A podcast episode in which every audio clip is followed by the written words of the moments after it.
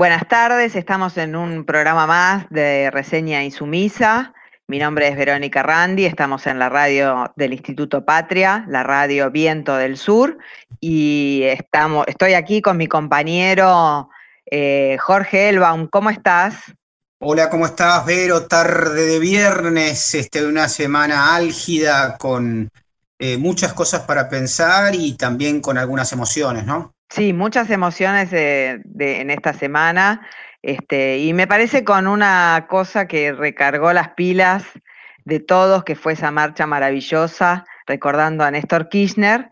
Y tratemos de, conservar ¿no? el ánimo, porque yo lo que veo es que, bueno, como nos taladran tanto, las, alegrías así como este, pasan, pasan eh, pronto, entonces me parece que tenemos que agarrarnos de esas cosas que las alegrías no sean pasajeras. Exacto, que no sean efímeras, porque tenemos también con qué.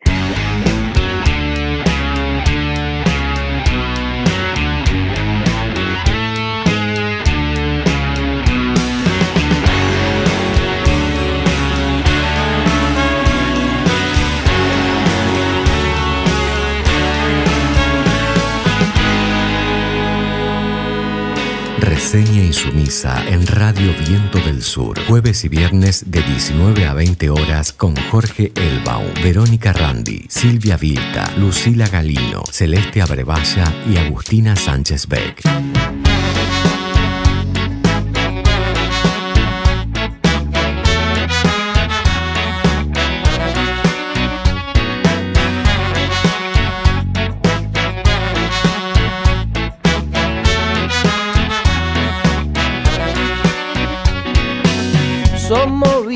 Paganos, latinoamericanos, la fermentación del tirano. Somos los olvidados, pueblos esclavizados, moscas en tu monitor globalizado. Somos pura cicatriz que fortalece, somos la lucha que crece en tu nariz.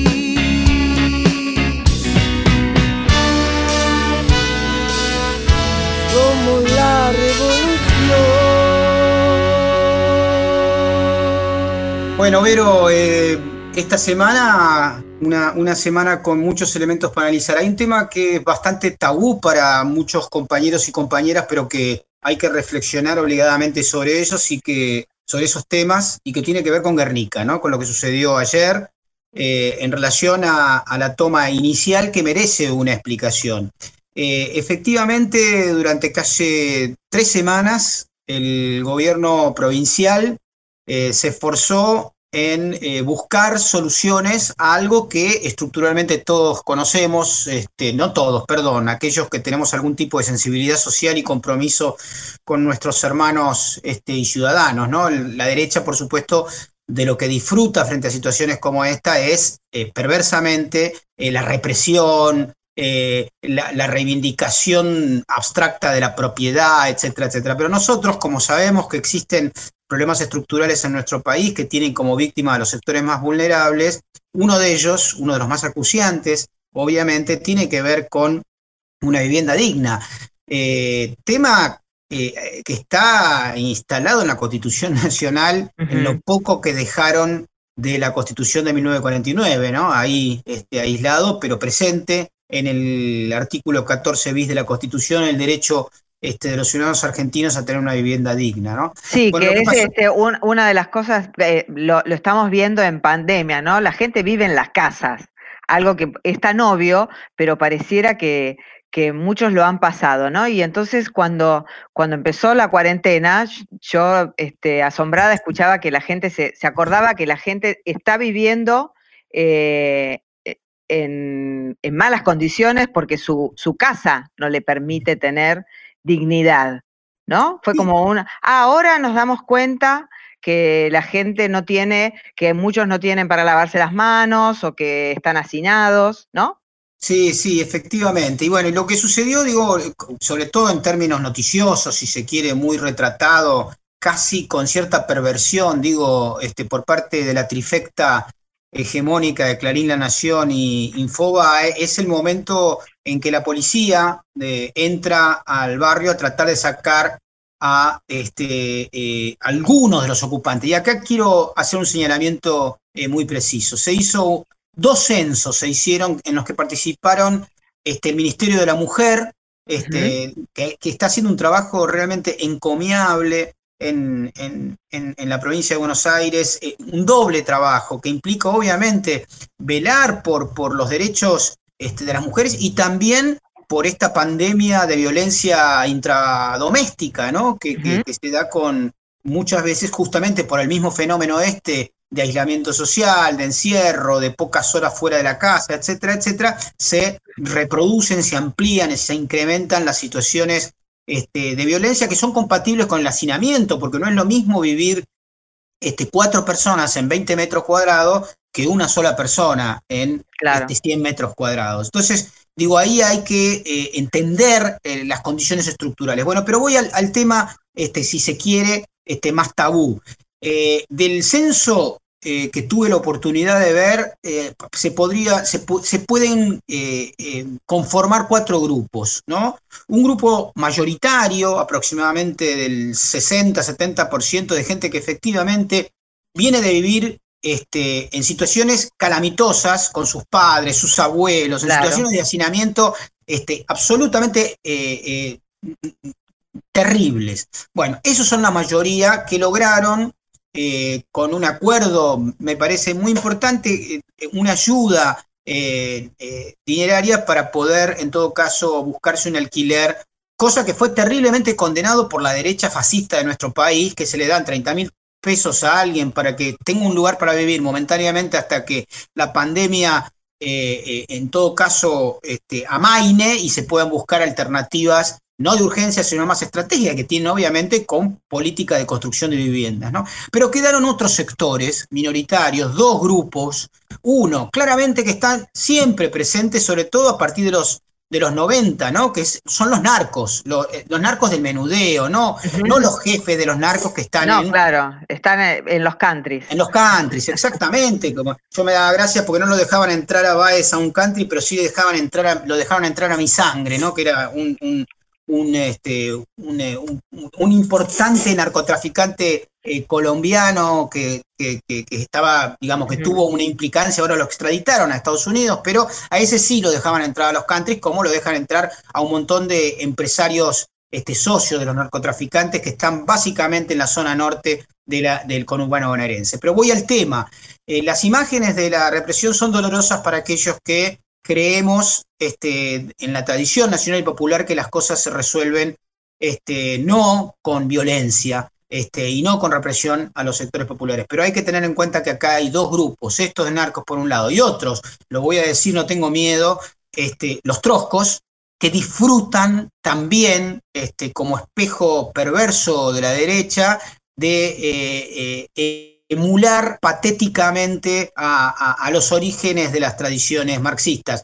Eh, le contaba ayer a un amigo, y con esto voy terminando, que eh, Lenin y Trotsky inventaron una, una revistita en Suiza que se llamaba Iskra, que en ruso quiere decir chispa, ¿no? Y que estos bobos locales creen que una chispa de Guernica junto con narcos puede encender alguna pradera. Bueno, se equivocan, llevan la situación a, un, lugar de no salida, no, nadie puede reivindicar procesos represivos, pero quiero, e, es importante que la gente sepa que los que están, eh, los que se quedaron y no acordaron una posibilidad digna de transitar esta etapa de la pandemia hasta encontrar este, soluciones más estratégicas, son este grupo de narcos y este grupo de troscos que curiosamente, vaya a saber por qué cuestiones del destino, convergen en el vínculo de confrontación con el gobierno provincial. Miedo de tus besos, de no saber cómo acercarme a ti. Miedo de tus abrazos, de esos que nunca me das a mí.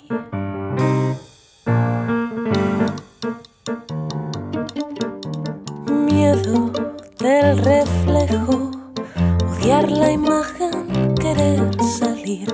La última gota del vaso inunda la que un día te di. No me sonrojo y no pienso pedir.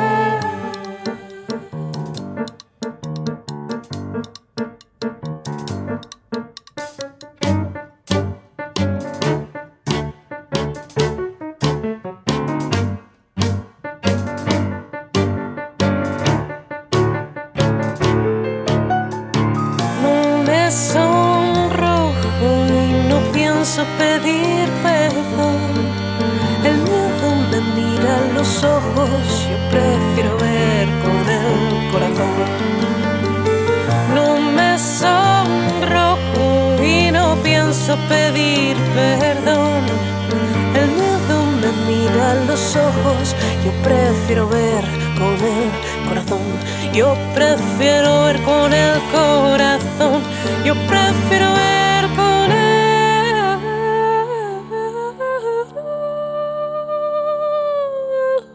Bueno, y escuchábamos a Chloe Beard con El Corazón. ¿Lo escuchaste con el corazón?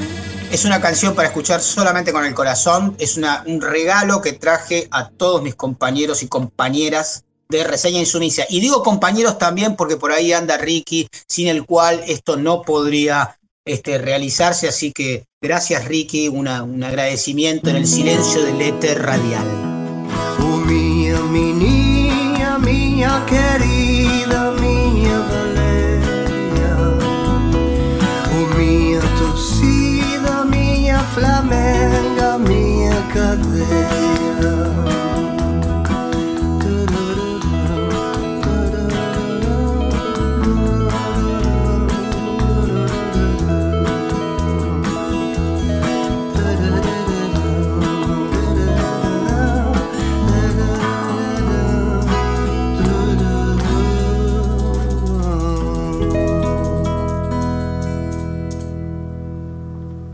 Bueno, y estamos con nuestra compañera Celeste Abrevaya que vino a hablarnos de género y feminismos. ¿Cómo estás, Celeste? Hola Vero, hola Jorge, buenas tardes, ¿cómo están? Bien, muy bien. Y nos trajiste un tema que está relacionado con el tema de las tomas, ¿no? Es como que todos se, se juntan en un mismo día. Absolutamente, sí, sí. Eh, ¿No?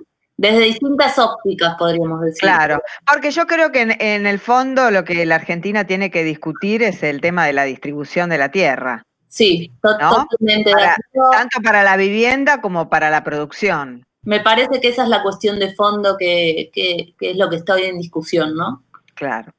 Bueno, yo, sí, como vos decías, ¿no? Un, caso que está en boca de todos y de todas, que es que en las últimas semanas, bueno, empezó a tomar mucha visibilidad Dolores Echeverre y su vínculo con el proyecto Artigas, ¿no? Para hacer un breve repaso de este culebrón patricio, eh, podemos empezar contando que en 2018 Dolores Echeverre denunció a su hermano Luis, expresidente de la Sociedad Rural Argentina, y por entonces también ministro de Agroindustria de la Nación, por estafar al fisco y a su familia.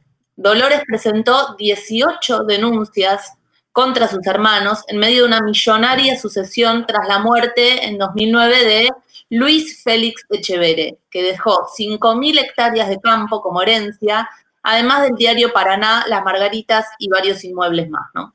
Y lo que denuncia es que desde 2009 sus hermanos no solo la mantuvieron excluida de los negocios, sino que además le impidieron el acceso a sus derechos hereditarios. Y esto se configura en el marco de la ley 26.485 como violencia económica. Hace ya varios días, Dolores Echeverre tomó la decisión de instalarse en una de las estancias de la familia que tienen en, Entre Ríos y ceder el 40% de su herencia a Proyecto Artigas, que es una, una red que nuclea movimientos sociales, profesionales del derecho y la comunicación y también organizaciones socioambientales y que tienen como objetivo construir en, la estancia un modelo agrario sostenible, libre de agrotóxicos y explotación. Un, proyecto verdaderamente muy interesante eh, que pretende ser muy, muy transformador y disruptivo. Y, bueno, ¿y qué dice ¿no? el proyecto Artigas sobre estas tierras? Bueno, ellos hablan de un acto de reparación histórica, de romper el pacto entre caballeros que están detrás de la concentración de las tierras y cuentan que esta estancia estaba indebidamente ocupada por los hermanos varones de la familia Chevere, que despojaron a Dolores y que además usurparon 70 hectáreas de una escuela agrotécnica, ¿no? y que se cometieron delitos de trata y explotación laboral, violencia de género, evasión fiscal, entre varios otros. ¿no? La, reacción de, de Chevere fue inmediata, claro, sí. tocaron el tema de la propiedad privada y eso no, o sea, no se toca. Dólar y propiedad privada no se discute. No gustó. Este, la denunció a su hermana por usurpación y la amenazó con sacarla violentamente a ella y a sus compañeros y compañeras de, Proyecto Artigas. Bueno, ante estos actos de violencia, el juez Raúl Flores dispuso medidas de protección para Dolores y los integrantes de Proyecto Artigas y ordenó que Luis Miguel Echeverre no, puede, no se acerque a la estancia Casa Nueva. Y los fundamentos que esgrime Flores se encuadran en la ley que les mencionaba recién, la 26485, que es de protección integral a las mujeres. Y lo que, lo que dice ¿no? en sus fundamentos es que se trata de un caso de eh, violencia de género. Bueno, trabajadores populares, ambientalistas, sindicalistas expresaron su apoyo a Dolores Echeverre y además activistas feministas, algunas, se organizaron bajo la consigna Feministas con el Proyecto Artigas, ¿no? Para manifestar su apoyo a Dolores y también para denunciar la impunidad de los pactos de, de caballeros. Fíjense que el miércoles Pichetto fue a Entre Ríos a trasladar el apoyo de Mauricio Macri a Echeverre y y miren si no podemos ver ahí, ¿no? Una foto de lo que es un pacto entre caballeros, ¿no? De dos varones poderosos, con poder fáctico, poder material y también poder simbólico. A mí, la verdad que me, interesaba un poco poder leer este caso a la luz de, a la luz de y con los anteojos puestos del feminismo popular, ¿no? Ajá. feminismo para el 99% del que habló Nancy Fraser en, en su manifiesto, y en el que alerta justamente sobre el peligro de que el feminismo termine funcionando dentro de un marco liberal, ¿no? con demandas propias del liberalismo.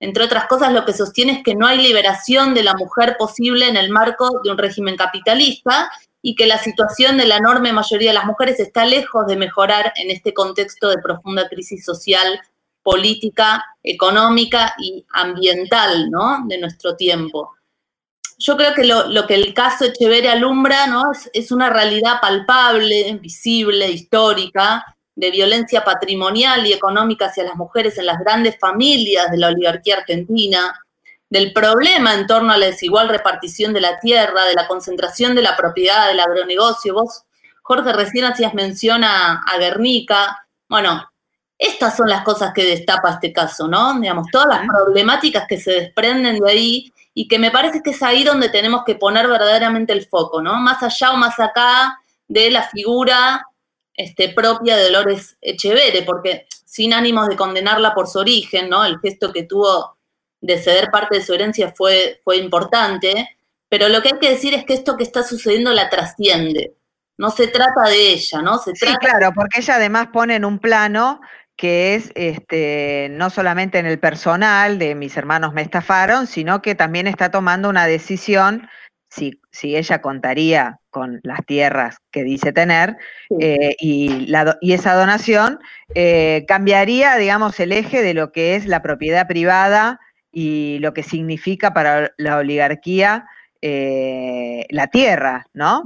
sí, totalmente. Se sacuden un montón de de cuestiones, ¿no? Digamos, e, esto, ¿no? La, posibilidad de, armar un proyecto agroecológico, de, que, de romper con una forma tradicional y nociva de producir, todo lo que se, se, destapa y visibiliza este caso puntual, ¿no? Todas las problemáticas y cadenas de opresiones y extorsiones que suceden en el espacio rural.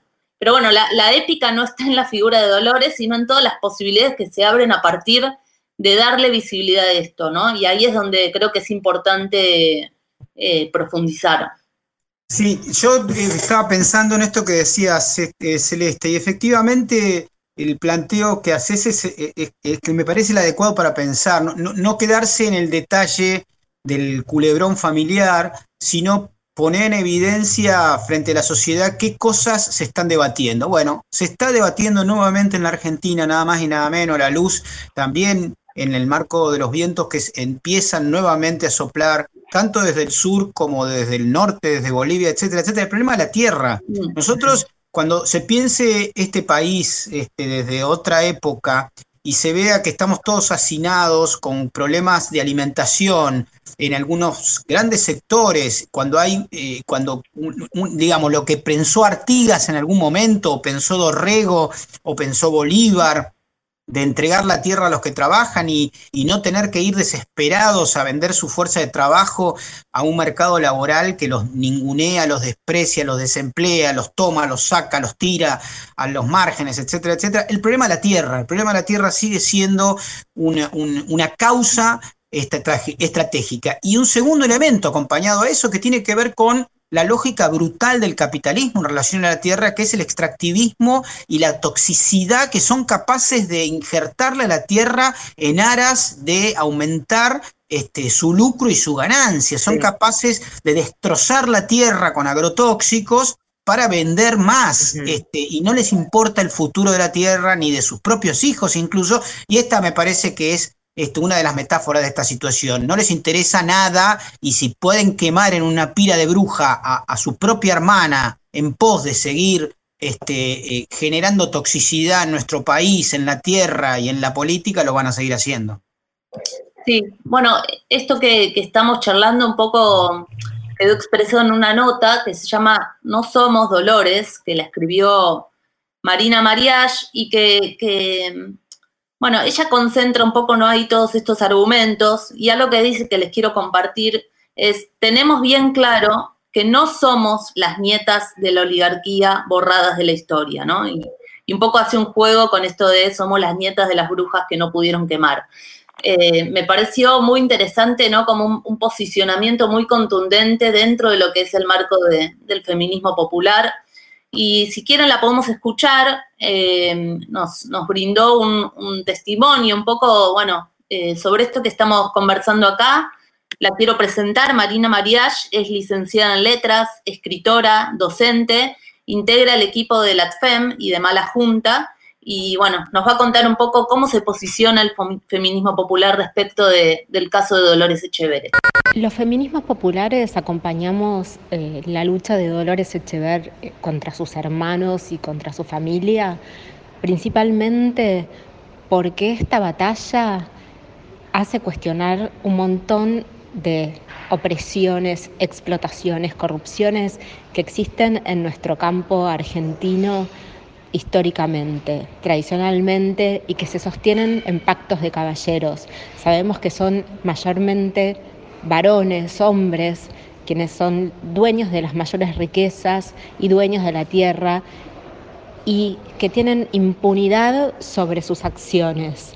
Por eso, este caso en particular, más allá de sus particularidades, despierta y levanta eh, un montón de, problemáticas que nos sirven para pensar y para poner en cuestión esas injusticias. Y para que se abra este proyecto que se llamó Proyecto Artigas, eh, que es un proyecto agroecológico donde se, pueden, donde se van a cultivar tierras para la gente, para el pueblo, de una manera eh, orgánica, sin agrotóxicos, que también nos afectan a todos y a todas. El tema de los agrotóxicos y de la violencia patrimonial y económica son cuestiones transversales a la clase. Esto lo sabemos bien las feministas, lo sabemos de primera mano, sabemos y conocemos los atropellos que está sufriendo esta mujer, porque esto pasa en todos los barrios, en todas las clases. Y las mujeres agropecuarias en lucha, la Unión de Trabajadores de la Tierra, saben perfectamente que esto eh, no es un caso único, sino que es un caso emblema que se multiplica por todo el país y con los que tenemos que acabar para que haya una repartición de la tierra justa para todos y todas.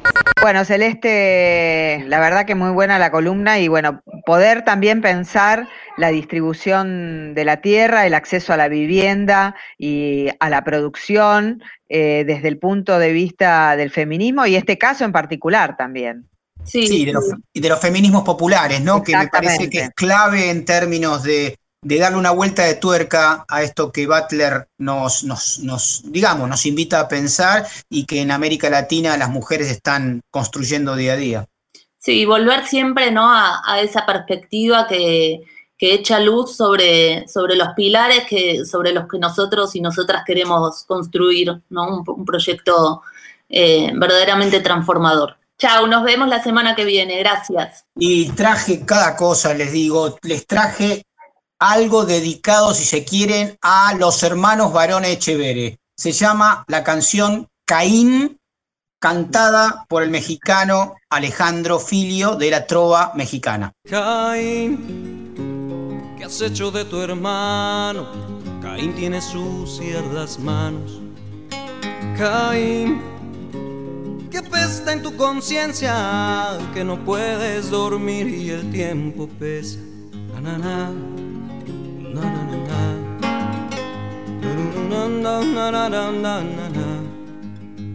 Caín, no juzgo tu locura, compraste con tu error la desventura. Tal vez la estirpe que te engendra provenga de la rabia y la miseria. Caín, ¿qué has hecho de tu hermano? hiciste por quedarte su rebaño, Caín. Espero que me expliques, tan solo no comprendo lo que hiciste.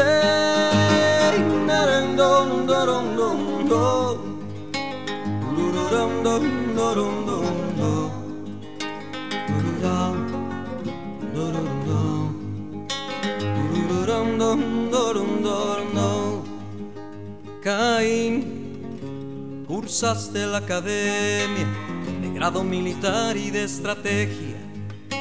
Por fin te viste entre la tropa, tienes verde la piel, también la ropa. Caín, ¿qué sientes cuando estalla la rabia del fusil sobre una cara?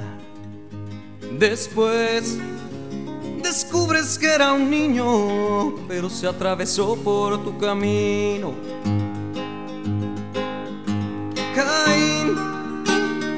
¿Qué has hecho de tu hermano? No fue tu decisión, te la tomaron. Caín, ¿qué opinarán tus hijos? Si es que en esta cadena quedan vivos.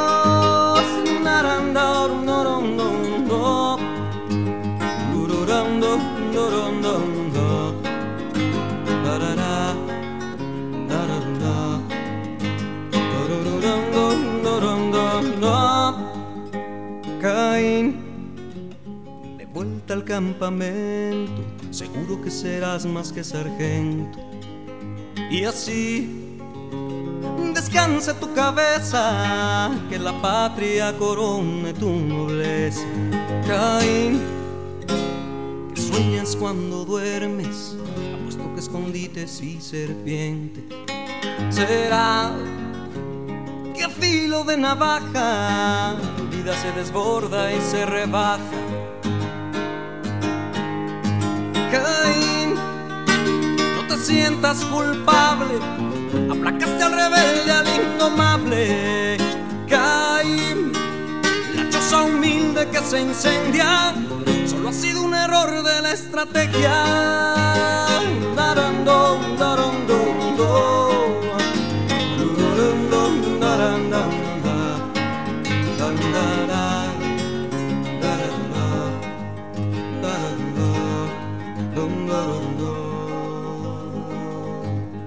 Reseña insumisa en Radio Viento del Sur. Bueno, y ayer viste, Jorge, que hablábamos eh, sobre la restitución de la estatua de Néstor Kirchner al Centro Cultural y mm, eh, otro de los actos que, sucedieron durante ese día em, fue la restitución del nombre del aula magna de la Universidad de Ceiza, que bueno, que había sido sacado por el macrismo. Y bueno, eh, se hizo un acto muy lindo, muy emotivo, donde estuvo el presidente Alberto Fernández, el gobernador Axel Kisilov, bueno, y funcionarios de gobierno. Em, bueno, también Dulce Granados estuvo, que fue la que este, encargó eh, a la artista Ángel Escrobeto, que es una artista, bueno, de, nacional y popular, que ha desarrollado una iconografía del peronismo y del kirchnerismo realmente muy importante, con una militancia cultural eh, de mucho desarrollo y mucho despliegue. ¿Y te, querés que te cuente alguna cosita de la, de la Universidad eh, de Ceiza? Sí, por supuesto, me interesa muchísimo. Porque fue una de las universidades creadas este, en la década ganada, ¿no? Este, que, donde 19 eh, eh, universidades públicas se abrieron. Bueno, y una de ellas fue la Universidad de Ceiza, que es una universidad dedicada a los asuntos aeroportuarios. Eh, mm, allí, vos sabés que se hizo, se, se, se realizó en, el edificio que alguna vez fue la Escuela de Enfermería Eva Perón, que se inauguró en 1952, ¿no? Es como una, una, dos políticas paralelas, se puede decir, donde había una escuela de enfermería, ¿no? Que, que, se, que, se, que, se tiró abajo, eh, viste que después se hicieron hospitales. Por ejemplo, en 1976, eh, allí funcionó eh, un hospital que se llamaba María Teresa de Calcuta. Bueno, el, tema de los nombres, ¿no? De cambiar el nombre, de, borrar los nombres. Bueno, y allí eh, estudian 3.000 alumnos, eh, bueno, desde comercio exterior hasta licenciatura aeroportuaria, logística. Bueno, todavía no es una universidad nacional, sino que es una universidad provincial.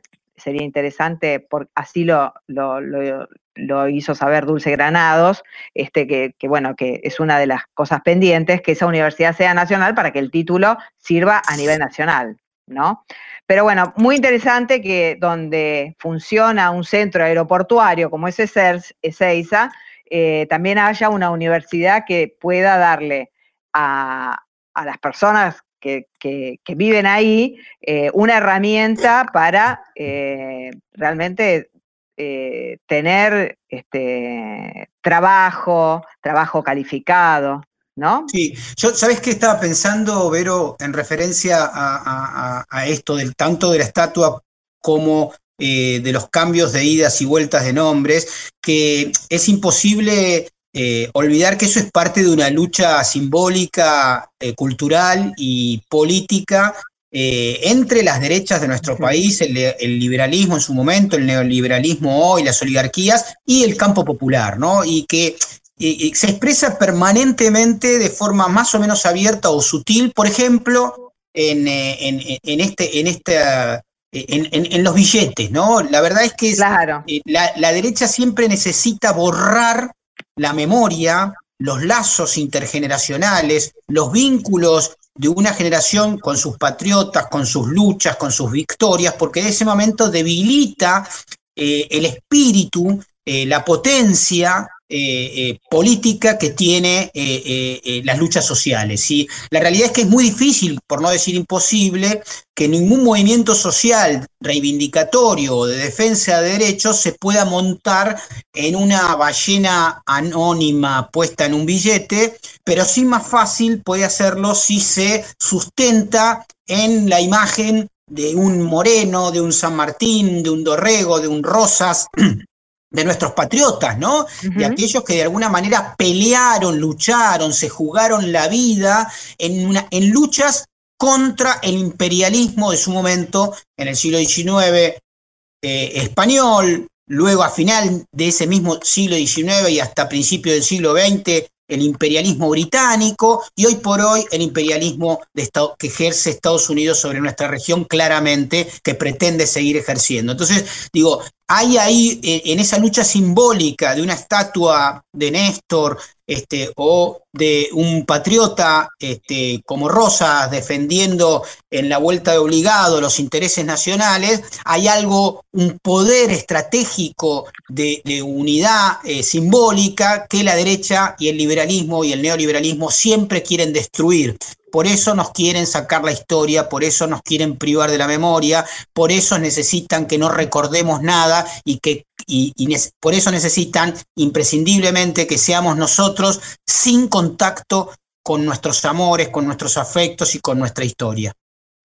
Bueno, y si querés te invito a escuchar a la artista plástica Ángeles Crobeto que nos contaba que cómo, cómo vivió ella eh, la restitución del nombre de Néstor Carlos Kirchner al aula magna de la Universidad de Ceiza. Dale. Bueno, muchas gracias por convocarme eh, a aportar este, cómo, fue, cómo fue vivido ¿no? por la militancia y bueno, en este caso, en lo que me, respecta, la, militancia cultural, eh, este 27, recordando a Néstor la presidenta del Consejo Deliberante de Seiza, Dulce Granados, me, encarga un retrato para la restitución del nombre al aula magna de la Universidad Provincial de Seiza.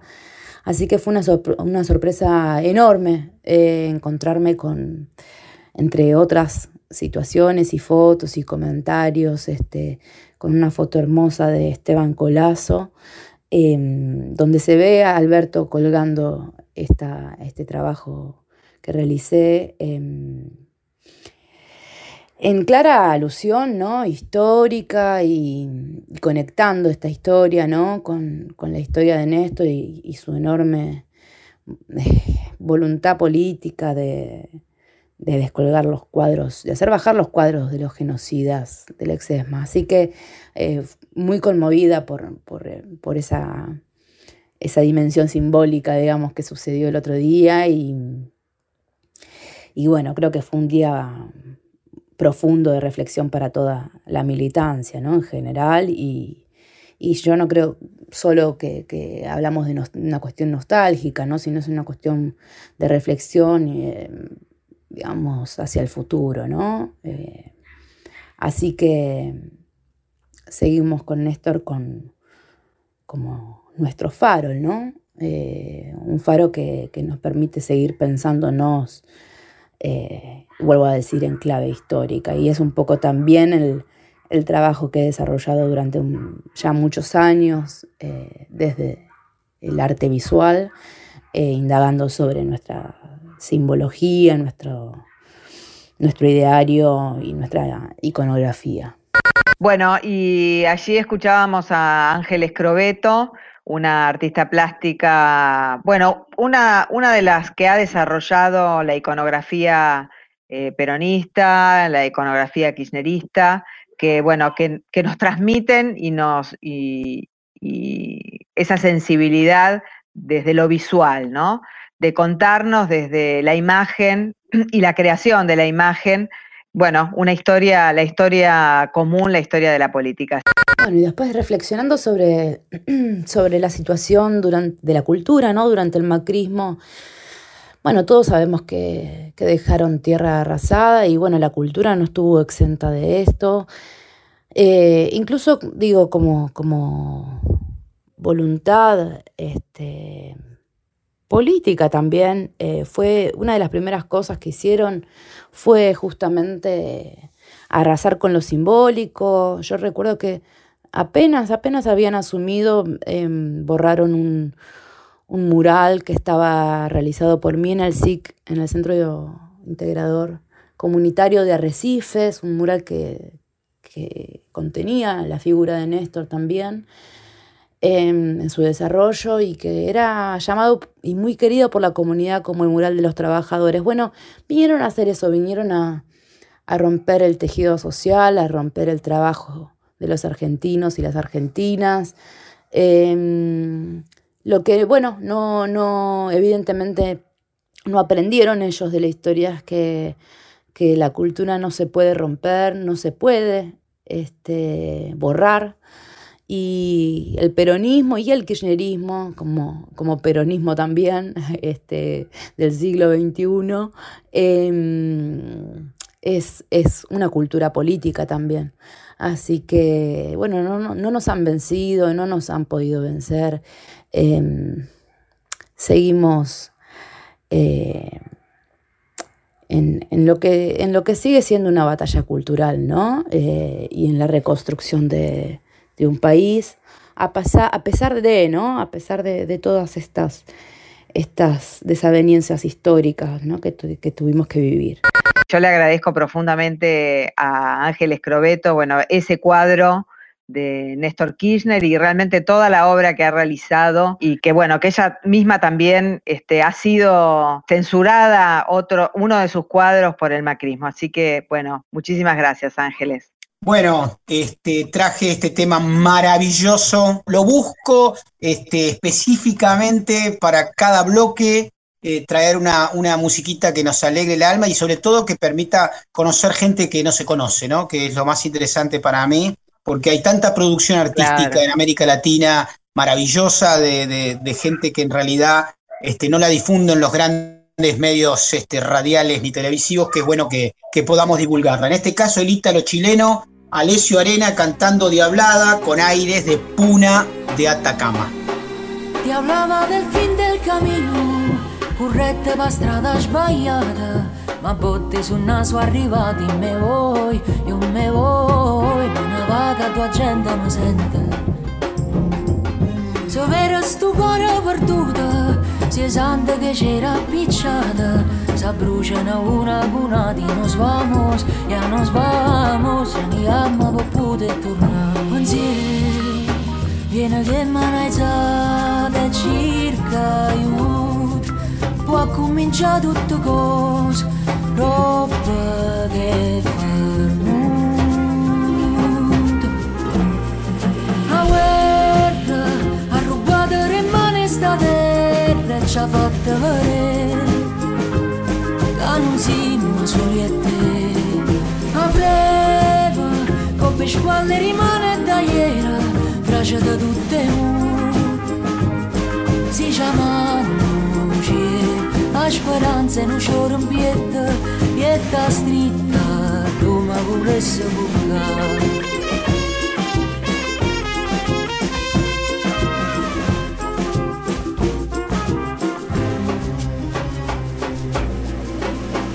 Ti hablaba del fin del camino e mo chi ci crede sia ieri Campava menata maneri me vuoi, io me vuoi Ma ne va che tua gente mi sente Pe mare desertă și părdută E vodă la jana lăsată. Stugora balama utadi Nos vamos, ya nos vamos Ni ama va pude turnar Pensieri Viene che manaizzate circa aiuto Può cominciare tutte cose Prima che fa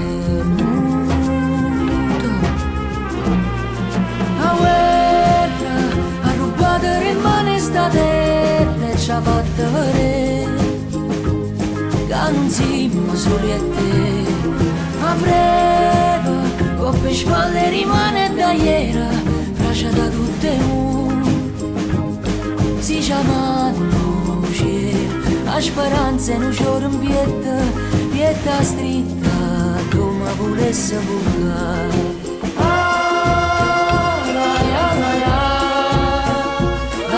Himalaya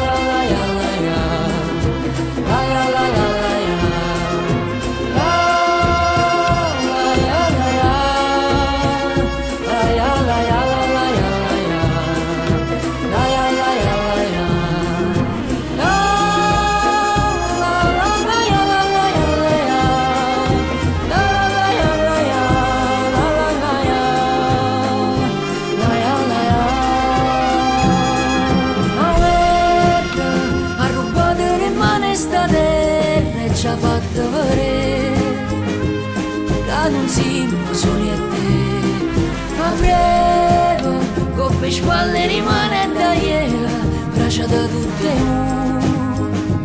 Si chiamano cer, aș speranza non c'ora un pietta, pietta stritta, come volesse durare.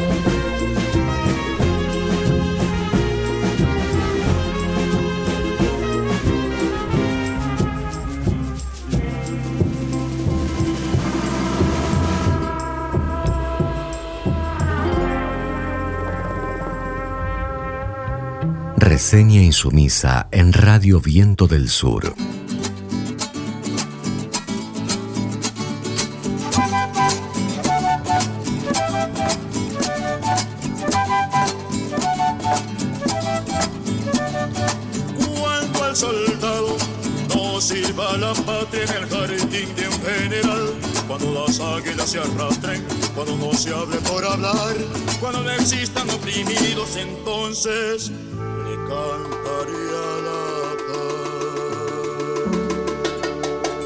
Bueno, y estamos con nuestra compañera Lucila Gallino, que durante todos este, estos programas que hemos empezado, que es el programa número 14, puede ser, eh, bueno, por ahí, eh, no, realmente nos ha mantenido eh, muy informados sobre el tema de Bolivia y ahí mismo te encontrás. ¿Es así, Lucila Gallino? Así es, estamos cubriendo, por supuesto, no solamente cómo fueron las elecciones, porque acá sigue resonando en las calles la, algarabía después de un año de opresión, un año de dictadura, y realmente la, energía que hay en el aire se siente porque, sobre todo en, La Paz, que es una zona donde predomina la cultura aymara, resuena y mm, vibra esta cultura andino-amazónica. Y en esto me quería referir al apellido de lo que significa que muchos desconocen el nombre del vicepresidente David Choquehuanca, que quiere decir tambor de oro, y viene del, vocablo aymara Chuquihuanca, que quiere decir palabras que llenan de felicidad. Y realmente Choquehuanca, con su parsimonia, con su tranquilidad, con ese andar y con ese pausado hablar, realmente conmueve porque hace que todos eh, nos elevemos, digamos, del piso, ¿no? Hay un recuerdo muy bonito que eh, tengo hace cuatro años cuando reinauguraron el Museo de Arqueología y repatriaron el Equeco, que se los habían robado los suizos, se hizo una ceremonia hermosa con los amautas, que son sus, sus em, chamanes o sus sanadores, ¿no? Espirituales. Así que la alegría y esta cuestión mística bien eh, aymara prevalece. Ahora que te quería comentar... Sí, con, con, esas voces eh, que tienen una S tan especial que parece que son un sicuri, ¿no?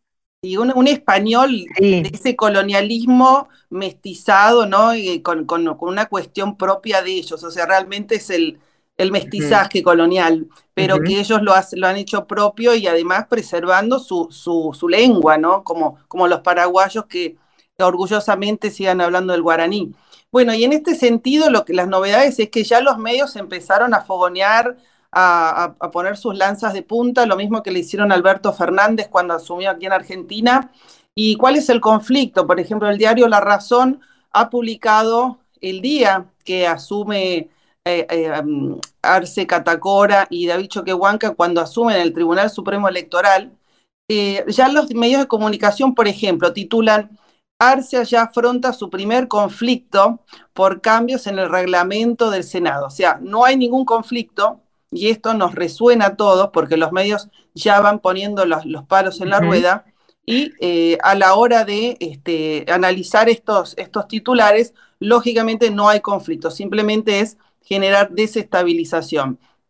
También lo hemos visto en Santa Cruz con algunos grupos aislados que en el caso de Camacho, que fue el que ganó por el 20%, ya reconoció la derrota, pero tienen algunos grupitos de jóvenes motorizados, financiados con dinero que no se sabe de dónde viene, pero que siguen mm, de alguna manera en una actitud patotera persiguiendo a los eh, militantes del MAS y a los a los seguidores ¿no? de este partido. Recientemente hubo eh, la desaparición física, como se dice, de uno de los líderes mineros, pero ah, eh, esta noticia después fue desmentida porque no tiene nada que ver con un asesinato partidario.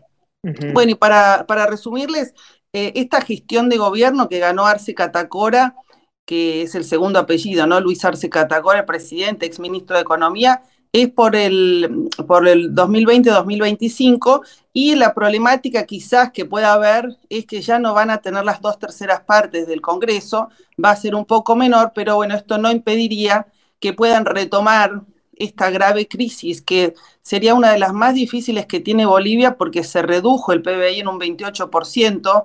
Realmente la situación es tan catastrófica como la que nos dejó Macri acá. Pero bueno, esto no significa que no haya esperanza. Pero sin deuda externa. Sí, sí, claro que sí hay deuda externa. Me, refiero al, volumen de la Argentina, que es... Proporcionalmente, la deuda que asumió Macri en la historia de, para un país latinoamericano es la más grande que bueno, sabemos que papá de Macri y Trump eran muy amigos y fue el crédito que el FMI otorgó más rápidamente en la historia de esta institución.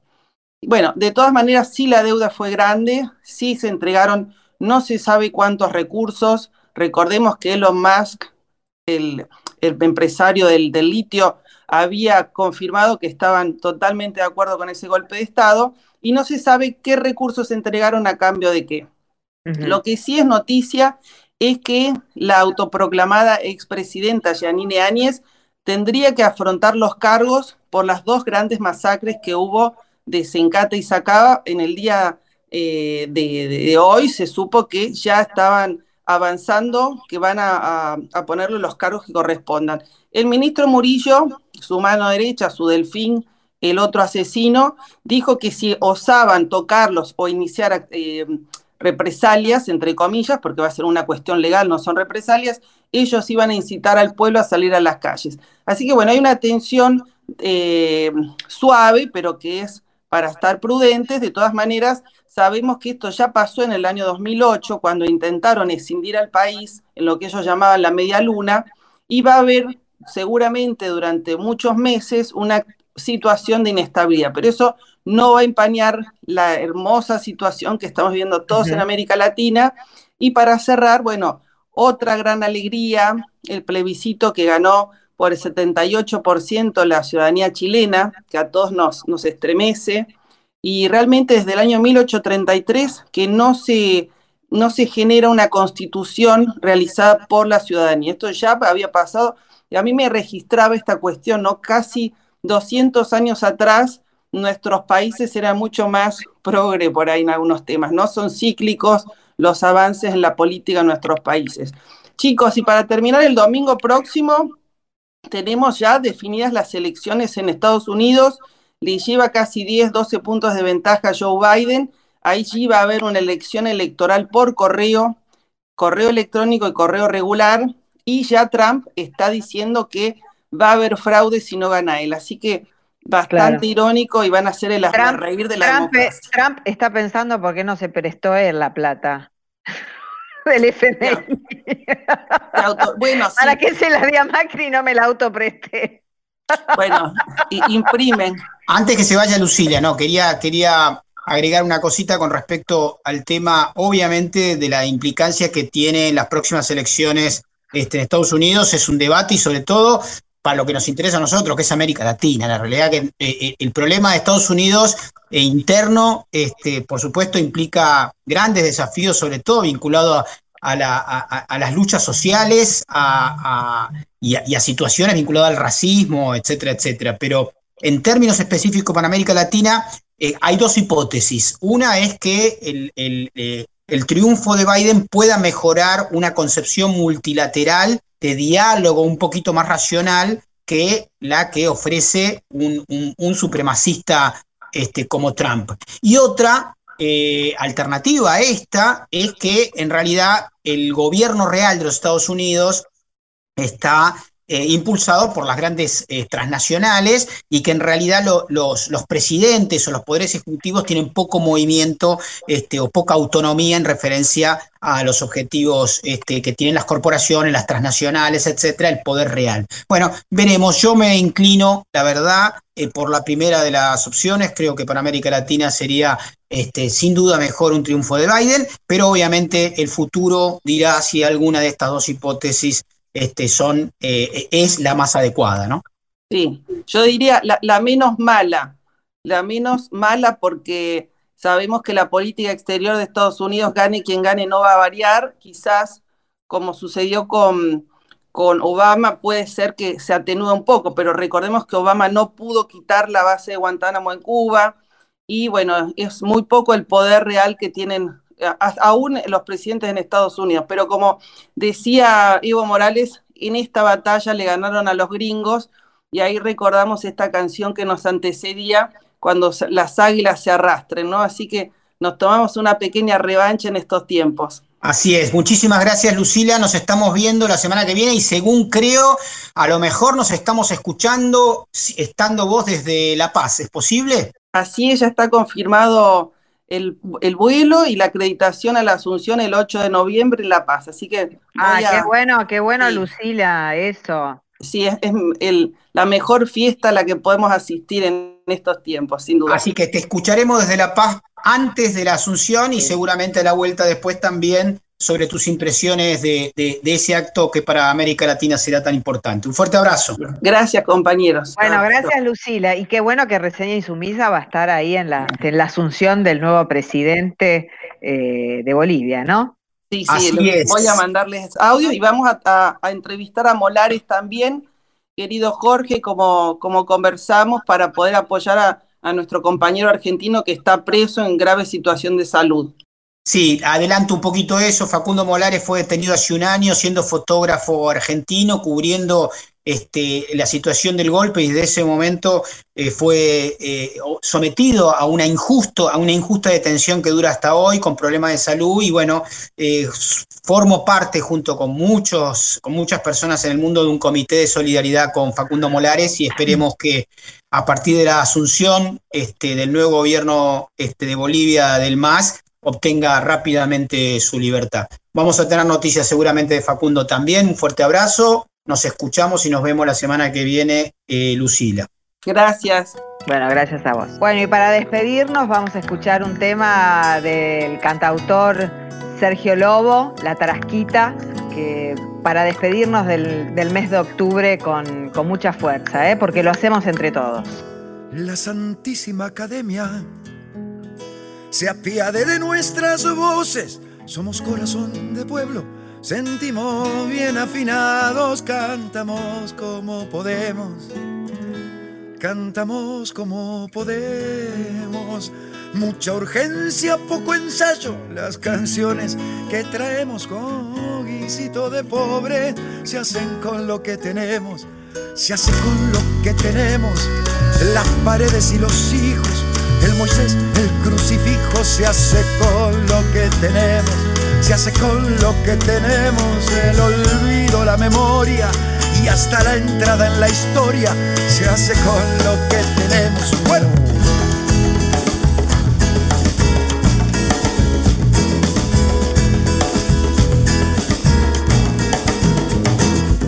Que el candombe de los negros, que el tango de los que importa son las penas. Las penas son de nosotros, las vaquitas son ajenas.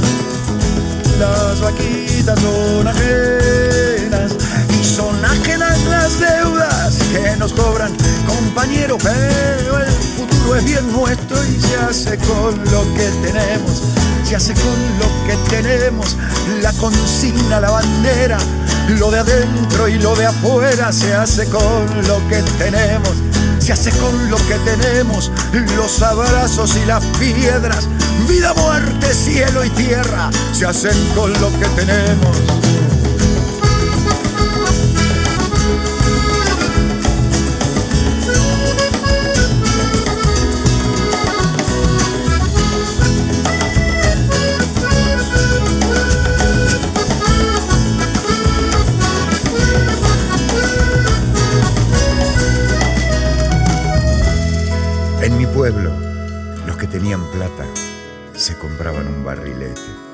y los que no, con papel de diario, pedacitos de caña, hilo de coser y cola de trapo, nos hacíamos uno.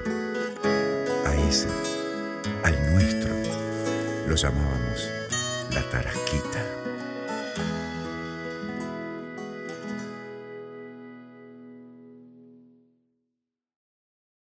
Usted vio la tarasquita tan de nada, tan poquita, que uno cree que el primer viento la va a devorar.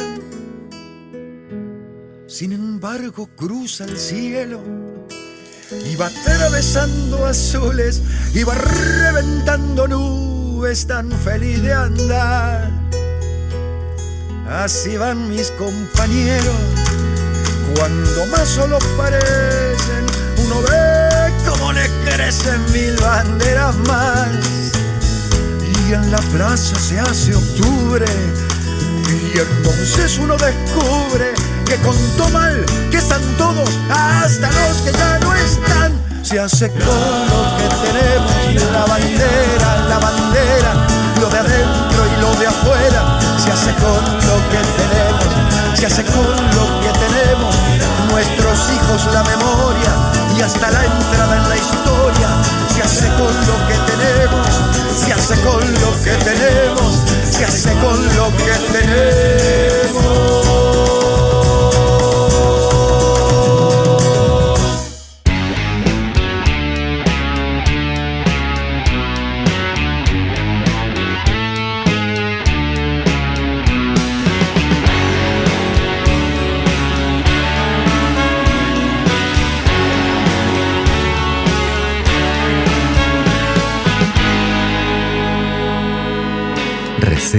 En Radio Viento del Sur, jueves y viernes de 19 a 20 horas con Jorge Elbaum, Verónica Randi, Silvia Vilta, Lucila Galino, Celeste Abrevaya y Agustina Sánchez Beck.